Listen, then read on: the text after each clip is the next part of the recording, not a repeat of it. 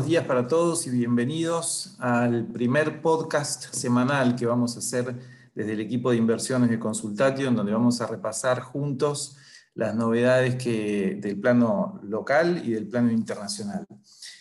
En el plano arranquemos primero por el plano internacional. Eh, esta semana es una semana corta en donde no hay demasiadas novedades, entonces por ahí tiene sentido y aprovechando que eh, estamos además terminando el trimestre, tiene sentido repasar muy brevemente eh, cómo, fue siendo eh, la actividad y cómo, digamos, cómo el, mercado fue incorporando las novedades que en el, último año fueron muchísimas, pero sobre todo en los últimos dos o tres meses parece que, que hubiesen sido también, que hubiese tenido varios años comprimidos en uno. Concretamente, lo que quiero decir es, eh, arrancamos el año con el mercado festejando la ampliación de Biden del plan de, estímulo fiscal. Arrancamos también con algunos temores respecto de, o habíamos terminado con algunos temores respecto de que el estímulo fiscal podría llegar a verse, el estímulo monetario podría haberse retirado un poco antes, y estamos terminando el trimestre, solo dos, tres meses más tarde, una corrección que si bien a nivel agregado no fue importante, a nivel de algunas subclases de activos, como pueden ser las eh, acciones eh, más small caps o, las acciones más ligadas al crecimiento, tuvieron ajustes muy importantes por el hecho de que el mercado empezó a apreciar la posibilidad de que este aumento del estímulo, sobre todo el monetario, eh, termine derivando en presiones inflacionarias grandes. La otra novedad, de la cual de hecho tuvimos una anécdota el viernes, que Edu me gustaría este, invitarte a que comentes ahora brevemente, es que la importancia de los flujos eh, o de los factores técnicos, como, como los llamamos habitualmente, es, eh, fue, mayor, y fue mayor que nunca, digamos, en este trimestre. Recuerden el evento que a partir de mediados de febrero tuvimos a partir de las meme stocks, eh, en donde los inversores retail en Estados Unidos este, produjeron alteraciones súper importantes en los precios de algunas acciones y eso tuvo un efecto contagio llamativamente sobre todo el mercado. Hoy, eh, con el cierre del trimestre, hay varios bancos, en particular JP Morgan, eh, haciendo un, punto muy especial alrededor de, cómo el rebalanceo de fin de mes puede llegar a tener implicancias o puede llegar a marcar un punto de inflexión eh, en, digamos, en esto que, es, que, hace el mercado todo el tiempo, que es darle cierto sentido a lo fundamental respecto de los precios. Ahí, em, el viernes, decía recién, eh, tuvimos un evento sobre todo eh, concentrado en acciones chinas, pero Edu, ¿por qué no nos contás un poco de qué se trata? Sí, buen día. El hedge fund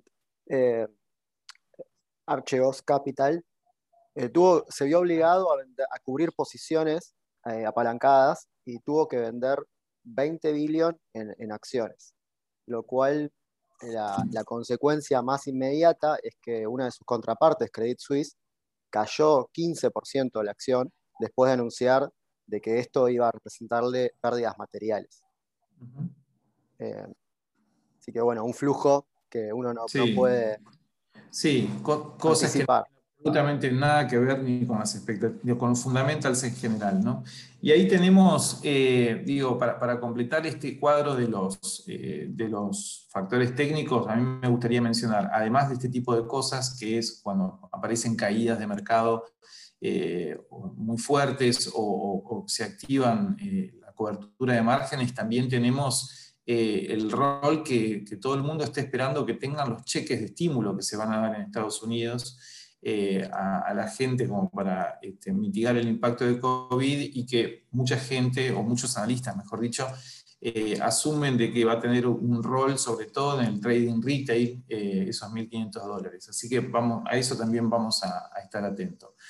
Em, de la parte local, me parece que hay bastantes más novedades y ahí me gustaría, dado la importancia que tiene para nosotros, hacer algunas referencias. Esta semana eh, esta semana tuvimos un aumento en la curva de contagios. De hecho, también es un poco debatible cómo, si, si eso es importante o no, si, tuvo que ver con mayor testeo, eh, si la proporción, digamos, o el aumento de casos se debe a una proporción más o menos constante de más test, o que efectivamente estamos arrancando la tercera ola.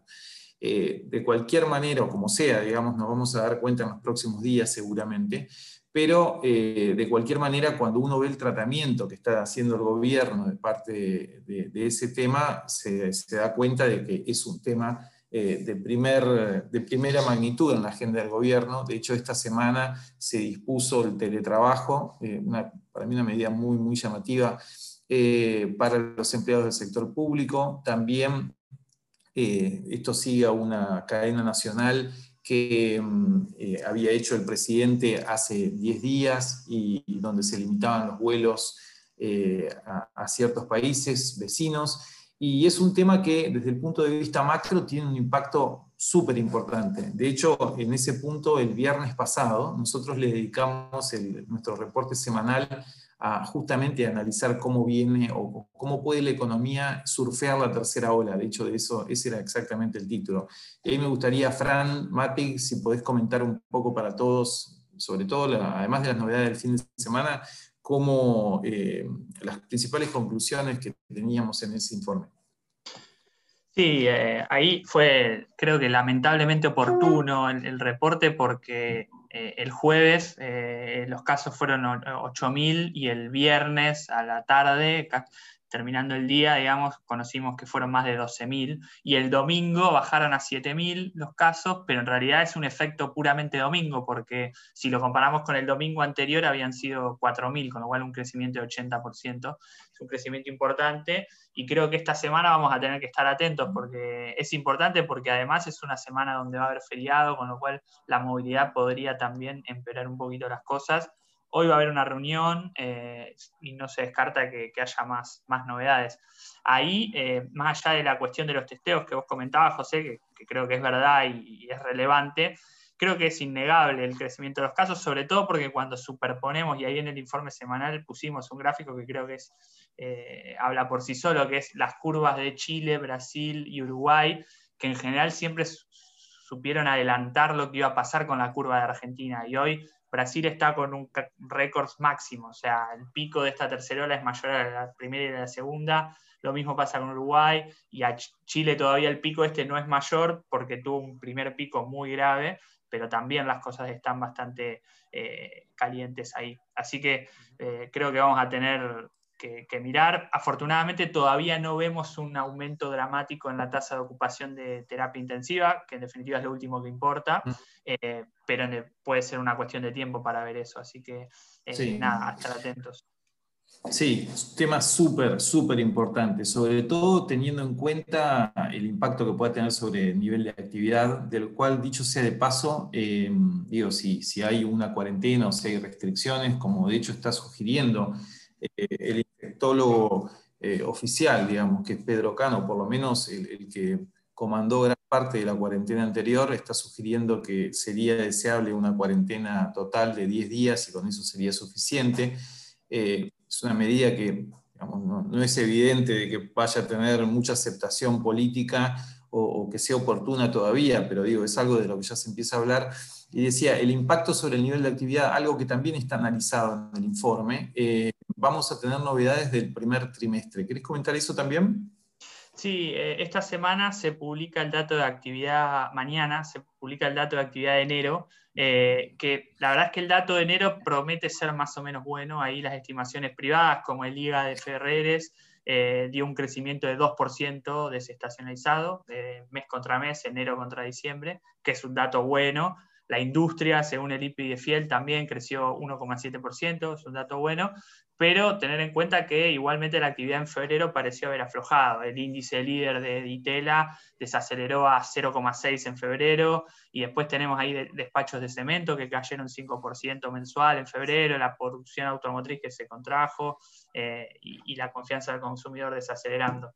Así que, bueno, y después para adelante tenemos todo esto que acabamos de comentar, ¿no? Eh, los impactos que pueden llegar a tener cierres que aunque no son totales, algún cierre parcial puede afectar al dato de PBI de este año, ¿no? Sí, y que no es neutro sobre la cadena de valor. Exactamente. Bien, yéndonos un poco más a, digo, retomando la, idea del cierre trimestral, tenemos acá dos novedades eh, que, podemos comentar y acá Martín me gustaría pedirte un poco de color sobre de mercado, ya que movemos a una parte más financiera. Y decía, sobre el fin del trimestre, un trimestre que por otro lado fue un, trimestre bastante atípico y bastante sorpresivo, en especial cuando uno piensa el peso. Eh, digo, parados en diciembre era muy difícil anticipar que la economía o que el Banco Central iba a poder acumular eh, la cantidad de reservas que acumuló, que prácticamente iba a haber solo dos o tres días en donde venda eh, reservas el Banco Central y todo el resto estuviese acumulando.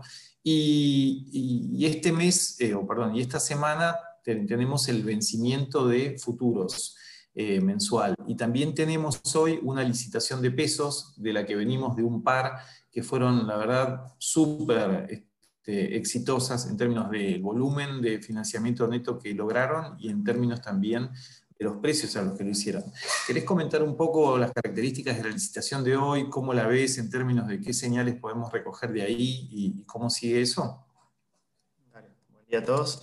Eh, acá hoy, hoy vamos a tener en realidad dos cosas. Por, un lado, la, licitación de, de para cubrir el vencimiento de, dos letras que, vencen ahora a fin de mes, el 31 de marzo, la LEPASE y la LEDE. Eh, son vencimientos por, cerca de 160 mil millones de pesos. Y ahí el, gobierno va a emitir tres letras. Eh, en septiembre una LEPASE y una LEDE, y después a, a marzo del año que viene una LECER. Eh, muy similar a, las últimas dos licitaciones, que, lo que fue haciendo fue extender un mes de vencimiento, de plazo, digamos, eh, y subiendo un poquito la tasa también. Eh, la, la ley se va a emitir una tasa de 39.25, la LEPASE de, de 38,5 y la LECERA a marzo de ser más 0,85. Eso, eso, va a ser por un lado, después también lo que se va, se va a plantear hoy es un canje del, del vencimiento del T2X1, que falta todavía para que venza, es a mediados de abril, pero sin embargo es una emisión muy grande, eh, son 194 mil millones de, digamos, de nominales, que en pesos es, un número mucho más alto, cerca de 270 mil millones, que igualmente gran parte la tiene el, sector público, con lo cual yo imagino que, este primer canje tendrá una aceptación de más o menos 60-70%. Eh, pero bueno, ahí si miramos un poco las condiciones. Eh, también se van a ofrecer tres instrumentos. Eh, va a ser una, la lecera febrero que, se emitió en las últimas dos semanas, eh, a una tasa un poquito más alta que en las, emisiones anteriores. Y después reaperturas de dos bonos, 2022 y 2023, ajustables por ser, que son digamos, los más líquidos hoy en día, el T2X2 y T2X3. se va a dar una canasta de, esa combinación de tres bonos, 20% de la LECER, 40 del T2X2 y 40 del T2X3. Eh, si hacemos la cuenta de los precios a los que salen y comparamos con el precio del mercado del, T2X1 y el precio al que te lo toman, eh, básicamente no resulta demasiado atractivo participar. Eh, la pérdida no, es demasiado grande, será más o menos de un poco más de 1%, pero, pero en principio no creo que haya demasiada demanda del sector privado. Perfecto, perfecto. De hecho, esta semana también vamos a tener un dato sobre eh, la deuda de no residentes en moneda extranjera, que es algo, un factor sobre el cual el año pasado el gobierno hizo mucho hincapié. Recuerden que de hecho em, tuvimos algunas licitaciones de, que, virtualmente le daban salida a los fondos internacionales eh, con deuda en dólares y a un precio, digamos, de contado con liqui. Y, hoy, vamos, esta semana, digo, vamos a tener, decía, eh, nuevamente una actualización de dónde estamos parados en ese proceso. Con la brecha estable, como la, vimos eh, durante, estable e incluso decreciente, lo que fue más bien estable fue el nivel de tipo de cambio contado con liqui. Eh, ¿Cómo estás viendo eso, Esteban, en términos de flujos? Digo, si, si podés compartir un poquito color de mercado ahí para todos. Buen día. sí, bien, como decías, estos últimos trimestres, digamos, ¿no? Desde el inicio del año hasta hoy, lo que vimos en el contado y en los tipos de cambio fue una apreciación más o menos de 150 que arrancó a principio de año hasta 143, 145 que rebotó de vuelta a 150. La semana pasada tuvo una presión importante, el contado a 145, 146. Esto se originó en un solo día, no fue una, una, una tendencia, pero la tendencia que veo desde el principio de año hasta ahora es un tipo de cambio estable en torno a los 140 y 150 desde el MEP hasta, hasta el cable. La brecha se puso, perdón, eh, sí, el canje se puso un poquito más caro, o sea, había arrancado a principio de año niveles del 2, 2,5, ahora está en niveles de 4,5. Eso notamos de que hay un poco más de preferencia por tener dólares cable que dólares MEP. Eh, pero bueno, llegando a una conclusión, es que el tipo de cambio por ahora lo veo estable, no veo mucha demanda desde el punto de vista de tomadores, los pueden de alguna manera estar controlados en estos niveles con todas las restricciones que tienen. Pero bueno, esto también puede cambiar de un día a otro dependiendo un poco el humor de los inversores o el exceso de pesos que están dando vuelta en el mercado, que por ahora lo vienen absorbiendo de manera eh, en forma paralela a lo que sería el, el, dólar, digamos, ¿no? Los inversores están prefiriendo instrumentos en pesos y no volcándose tanto al dólar. Sí, el humor, de, acuerdo al humor de los inversores y de acuerdo a los instrumentos que tenga también el gobierno, ¿no? Que de hecho, este, durante este fin de semana, sobre todo en Twitter, a partir de un, eh, de un tuit del ministro Guzmán, hubo bastante revuelo alrededor del el tema de eh, la recompra o de la compraventa, mejor dicho, de bonos en dólares que realiza el gobierno a través del Banco Central y a través de agencias como ANSES para poder este, ponerle un, techo a la brecha. Eh, así que nada, vamos a, seguir atentos a eso. Digo, el dato de, no residentes es un dato importante para seguir. Eh, últimos dos comentarios del día, me parece que para, para, mirar esta semana, esta semana se van a conocer también los datos de desempleo y de pobreza, eh, un termómetro súper importante, sobre todo este, en este año de calendario político, digamos y que seguramente nos va a, nos va a hacer conversar bastante sobre cómo viene eso este, en, la carrera electoral en los próximos días. Así que también es otro dato para estar atento. Y el último es por ahí un recordatorio, de, en realidad un fin de semana de, de muchas lluvias, sobre todo en el interior, eh, y, y, con impacto sobre el, el principal driver que a nuestro juicio tuvo el tipo de cambio, que fue justamente la reversión de la posibilidad de sequía que uno podía llegar a anticipar a principios de enero. Hoy ese escenario de sequía está completamente fuera, eh, o sea, no, no es este material en absoluto, vamos a tener una buena cosecha, no vamos a tener una cosecha récord, pero sí vamos a tener una cosecha muy buena. Y, a partir de ahora, en realidad, la duda es si, si sigue lloviendo, si, si, no es un poco demasiado, ¿no? Digo, ahora es el momento de la cosecha y para que este, se pueda realizar, en algún momento tiene que, parar, con lo cual eh, no es dramático para nada lo que llovió el fin de semana, pero este, creo que es de las últimas lluvias que aplaudimos, ¿no, Fran? Por lo menos por algunos días. Sí, sí, sí, sí, claramente. Este, esto es así. Bien, bueno, bueno, muchas gracias a todos. Este, vamos a cerrar por hoy. Eh, la idea es hacerlo semanalmente y que dure estos 15 minutos, 20 minutos, en donde podamos repasar lo que viene en la semana. Muchas gracias, que tengan muy buena semana y nos reencontramos la próxima.